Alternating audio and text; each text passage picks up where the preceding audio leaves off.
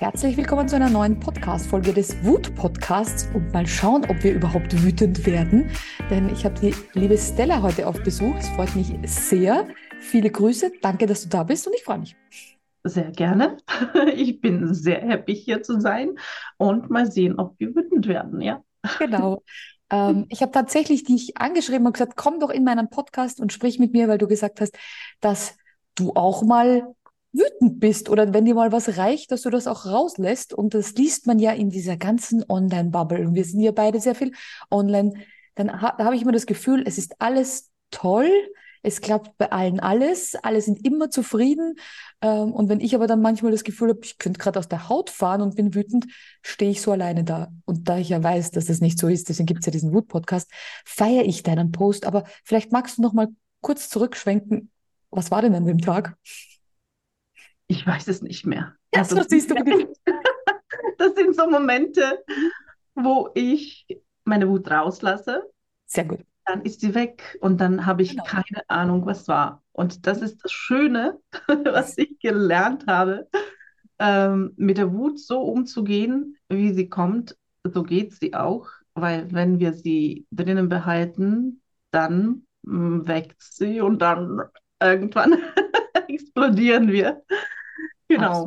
Hast du immer aber schon so einen Zugang gehabt? Also war, war die Stella als Kleine mhm. schon, also durftest du da auch schon wütend sein? Ich weiß ja, dass wir sehr temperamentvolle ähm, Gene haben und da in anderen Kulturen, äh, was jetzt nicht den Dachraum betrifft, darf man schon ein bisschen so sein. Aber durfte die Stella auch schon als kleines Mädchen wütend sein? Schwierig. Mhm.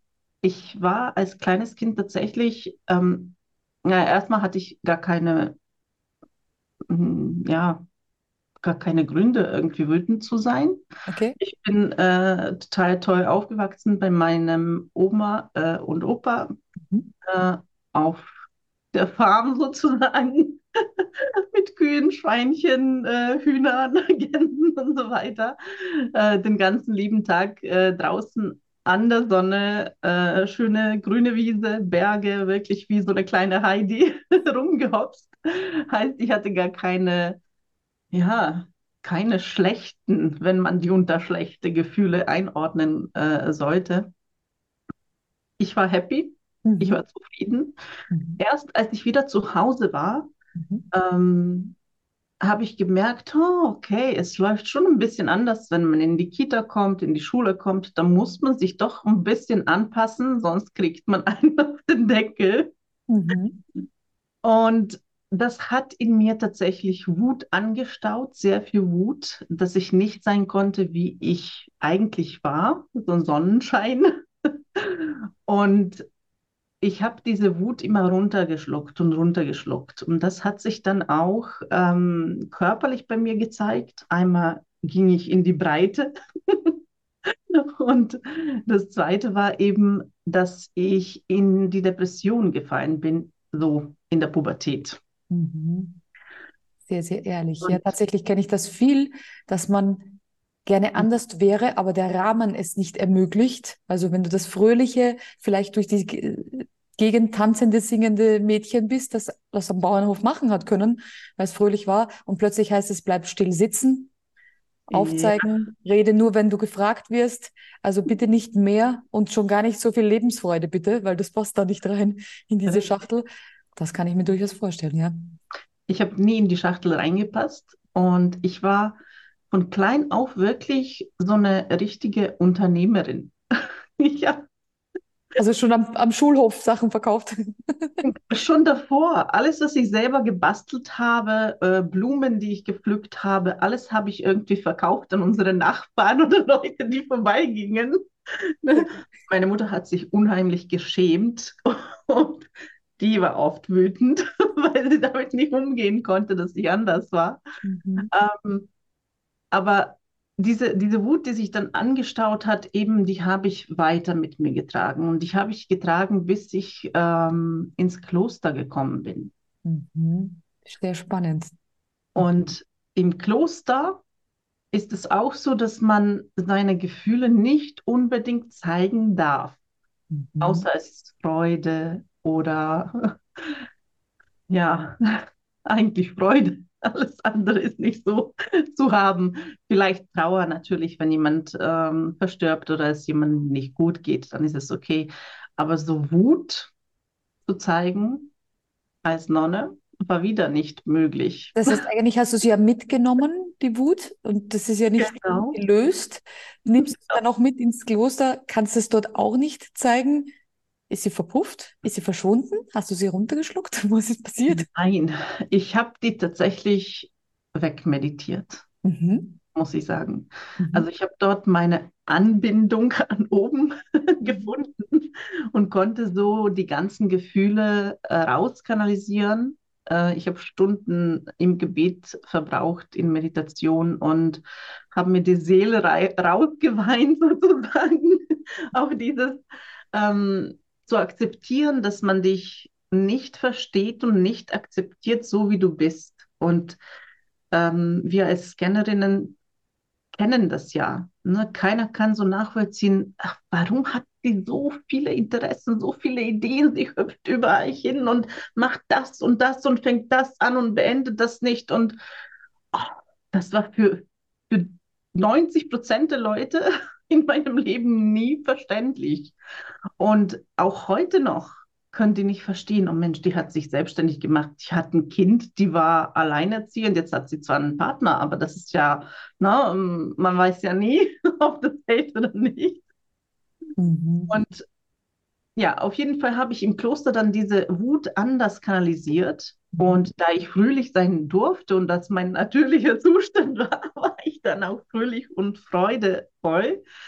Ähm, allerdings habe ich dann auch gemerkt, dass Kloster auch so eine Art Schachtel ist. Mhm. Mhm. Und wenn du in dieser Schachtel dann zu fröhlich warst, wenn du wirklich happy warst mit dem, was du bist und was du machst, ähm, bin ich dann tatsächlich manchen Leuten sauer aufgestoßen.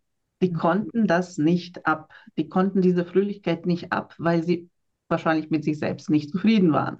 Mhm. Und das waren die dann, die ihre Wut nämlich rausgelassen haben und auf eine nicht so schöne Art und Weise, meistens im stillen Kämmerlein, wenn man zu zweit war. Mhm. Dann hat man so richtig, äh, ja, mhm. es zu hören bekommen.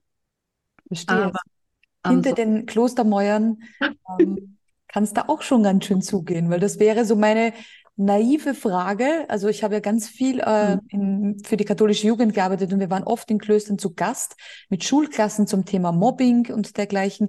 Also da waren wir immer aufgenommen, aber als Gäste eben.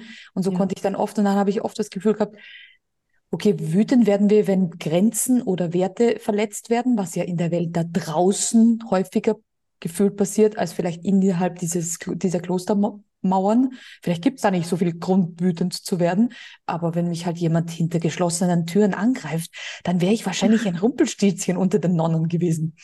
Das wäre auch nicht gegangen, glaube ich. Hm.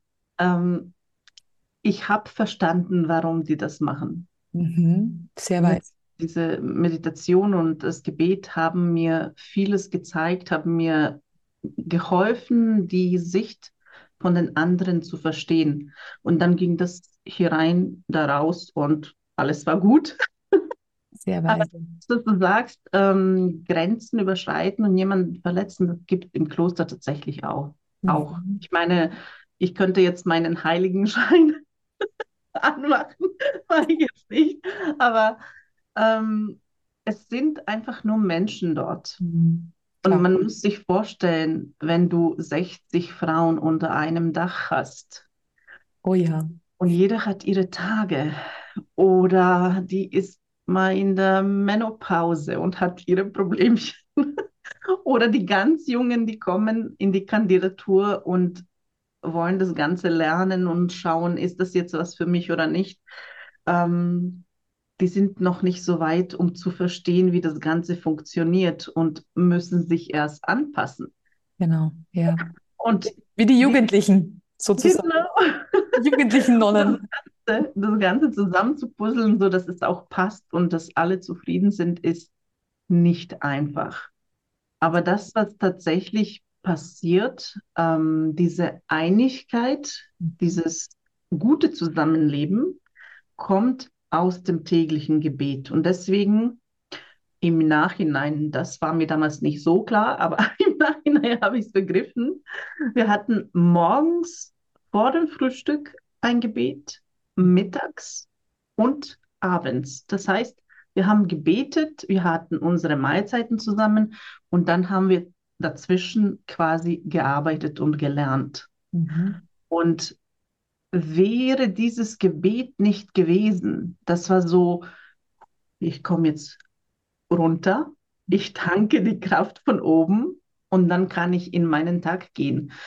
Und deswegen war für Wut da gar kein Platz mehr, sozusagen. Ne? Ja.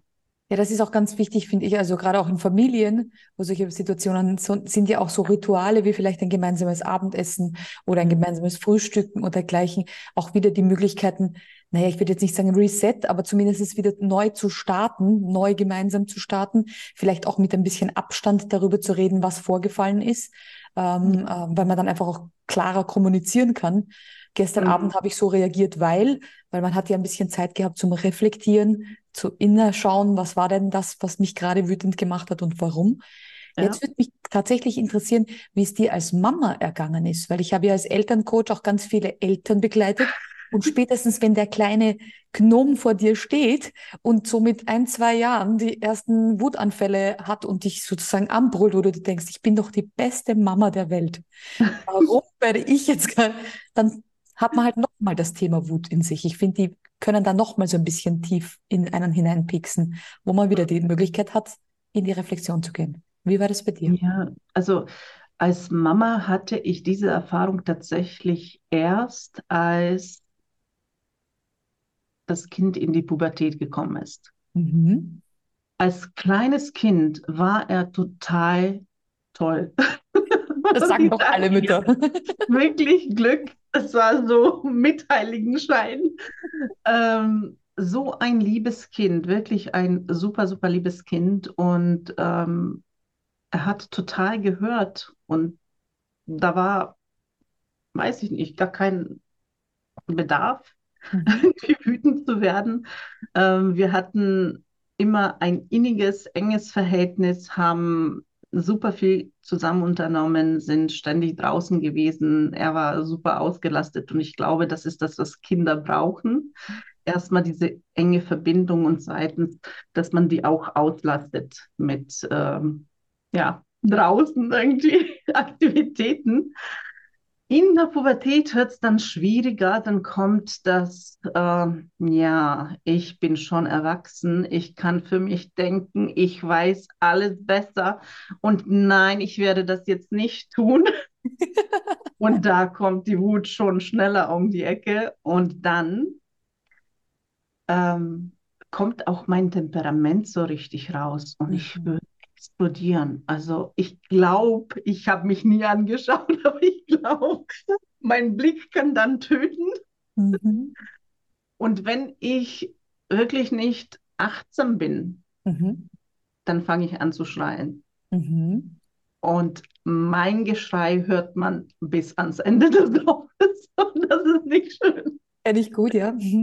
Und das Gute ist aber, ich schreie und fluche auf Kroatisch. Das heißt, die meisten können mich nicht verstehen, nur mein Kind, aber er findet es ganz lustig.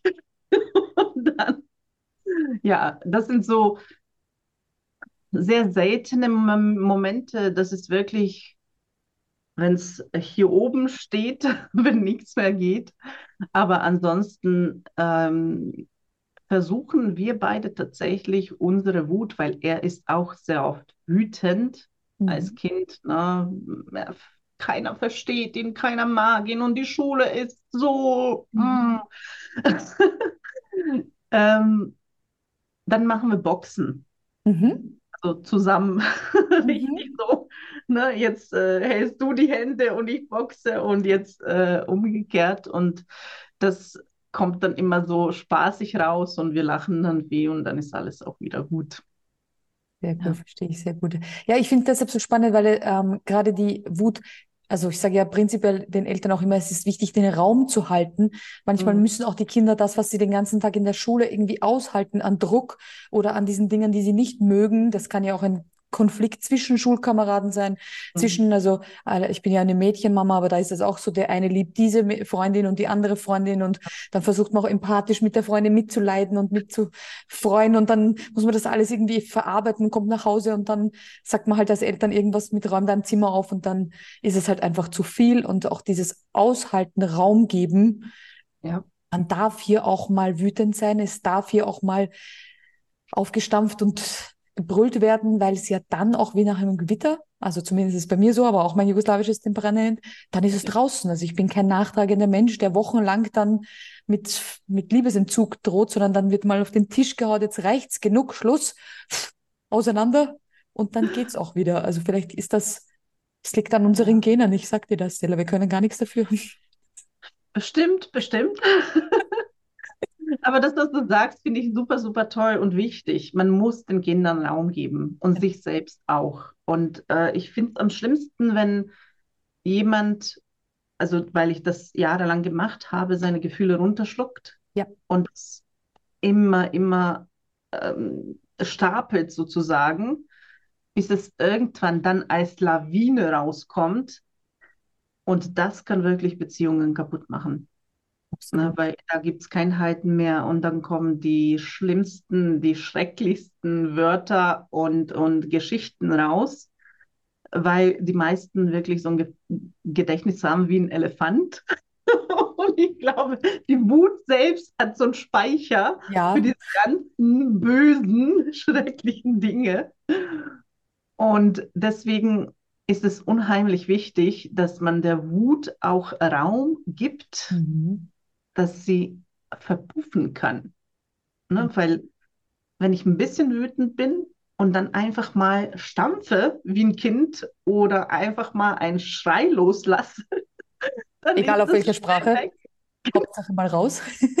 Genau, dann ist es halt weg, dann ist es verpufft, es ist vergessen und alles ist super. Genau. Mm, Wenn wir es aber nicht machen, ja, dann geht es gegen uns als Du erstes sagst es ja. und Genau. dann gegen die, die wir lieben. Ja. Das ist mir auch immer ganz ein Anliegen. Deshalb gibt es auch diesen Wut-Podcast, ähm, weil ich möchte die Leute nicht wütender machen, sondern so wie du sagst, ich möchte eigentlich dafür sorgen, mehr Zugang dazu zu haben, wenn man sagt, das ist dieses unwohle Bauchgefühl. Irgendwie, oh, man merkt schon, das tut mir nicht gut, ich will das eigentlich gar nicht. Ja. Und das beginnt schon in vielen Alltagssituationen, wo man sagt, eigentlich habe ich gar kein gutes Gefühl gehabt, dorthin zu gehen, dort zuzusagen, da Ja zu sagen. Und das ist auch im Berufsleben. Eigentlich habe ich bei dem Kunden kein gutes Gefühl. Ich glaube, wir passen gar nicht. Ach, ich mache es trotzdem. Dann passiert wieder irgendwas. Dann gibt's wieder schlechte Beschwerde vom Kunden. Und dann sagt man, ja, habe ich ja von Anfang an gewusst, das ist ein doofer Kunde. Also all diese Dinge potenzieren sich nach oben und machen die Welt nicht Mhm. schöner. Und wenn wir in kleineren Schritten schon erkennen, da ist irgendwas, da fühle ich mich gerade nicht wohl. Und das kann auch ein Podcast sein, wo man sagt, nee, eigentlich will ich bei der gar nicht. Bei uns war das so, dass ich mich schon tierisch darauf gefreut habe, an dieser Stelle. Da braucht auch keine Wut verpuffen. Aber das ist der Grund, warum ich diesen Wut-Podcast ins Leben gerufen habe, zu erkennen, so wie man sich tierisch freuen kann, darf man sich auch tierisch ärgern, wenn was passiert ist. Ähm, wenn man es runterschluckt, ist es das Ärgern gegen sich selbst. Und das manifestiert sich meistens körperlich, wie du eingangs auch gesagt hast, gegen sich selbst. Und wenn das unsere Kinder mögen, keiner möchte ein Kind in einer Bulimie haben, in einer Magersucht haben, in einer Depression, in Suizidgedanken, all das, was ich jetzt gehört habe, was natürlich noch schlimmer und noch stärker in den letzten Jahren bei unseren Jugendlichen da draußen passiert ist. Deshalb lasst sie ein bisschen wütend sein, haltet den Rahmen, haltet es vielleicht auch mal aus und seid mal vielleicht gemeinsam wütend. Das ist nämlich auch okay, wenn die Mama auch sagt, ja, auch mich ärgert das. Ja, definitiv. Sehr spannend, sehr spannend. Ja, vielen herzlichen Dank. Ich habe total viel auch gelernt ähm, und viel erfahren von dir. Ich freue mich schon sehr, wenn die Podcast-Folge rauskommt. Ich freue mich immer, wenn wir zwei Scanner reden. Wir könnten das noch stundenlang machen. Aber für unsere lieben Podcast-Hörer, die vielleicht jetzt gerade denken, ich werde mir ein bisschen Zeit nehmen, ein paar Minuten nochmal darüber zu reflektieren, wann war mein letzter Wutmoment, würde ich an dieser Stelle volle Liebe die Folge bean äh, beenden, das würde ich sagen, und würde dir nochmal die Bühne geben für vielleicht einen Abschlusssatz, vielleicht noch irgendeine Botschaft, die du machen willst, die du sagen möchtest. Noch ein Satz, also Wut, äh, die angestaute Wut in uns ähm, kommt parallel mit unseren Glaubenssätzen. Und deswegen ist es auch super wichtig, die Glaubenssätze, die uns nicht dienlich sind, die wir von unseren Eltern haben, von unseren Mitschülern, Lehrern, wen auch immer, dass wir die auch regelmäßig auflösen und achtsam sind und für unsere Gefühle stehen und gehen. Genau. So ist es. Vielen herzlichen Dank. Ganz, ganz liebe Grüße. Bis zum nächsten Mal. Bis zum nächsten Mal. Tschüss.